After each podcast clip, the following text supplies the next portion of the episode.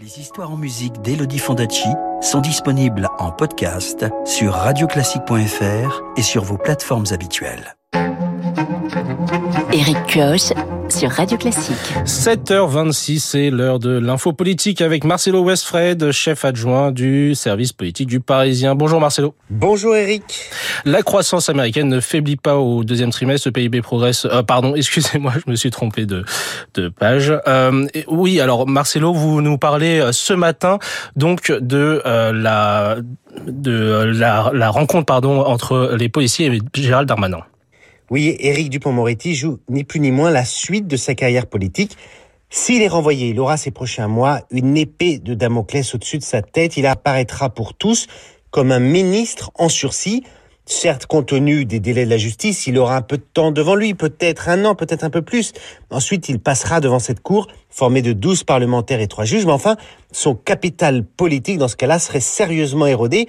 Et ce serait une très mauvaise nouvelle pour Elisabeth Borne, qui tente de redonner un souffle à son gouvernement.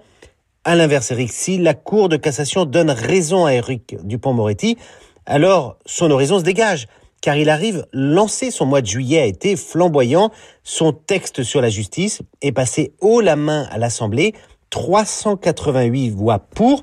Tout le monde ne peut pas en dire autant au gouvernement. Et à la clé, 10 000 recrutements un budget de 11 milliards d'euros à la fin du quinquennat.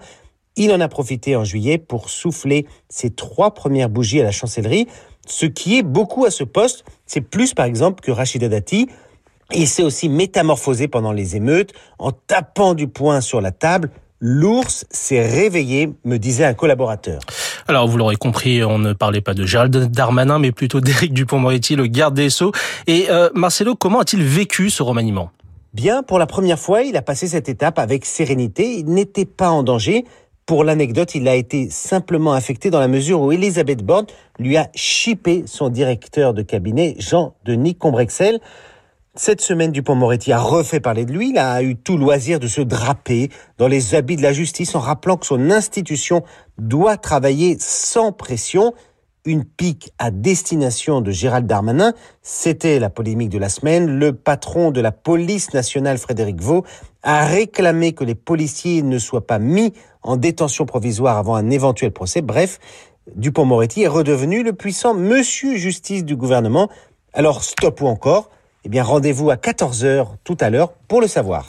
Merci Marcelo Vesfred pour euh, cette euh, info politique un peu perturbée par mes soins.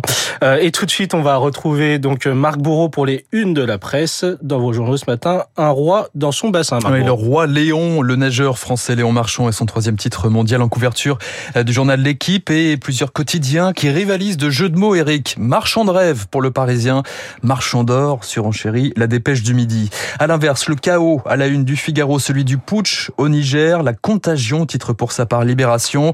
La guerre au-dessus de nos têtes également, la Lune, nouvelle zone de conflit, vous raconte l'opinion. Les échos, les taux d'intérêt à un plus haut historique dans la zone euro, gros plan dans la croix sur les États-Unis et ces Américains qui s'endettent pour se soigner.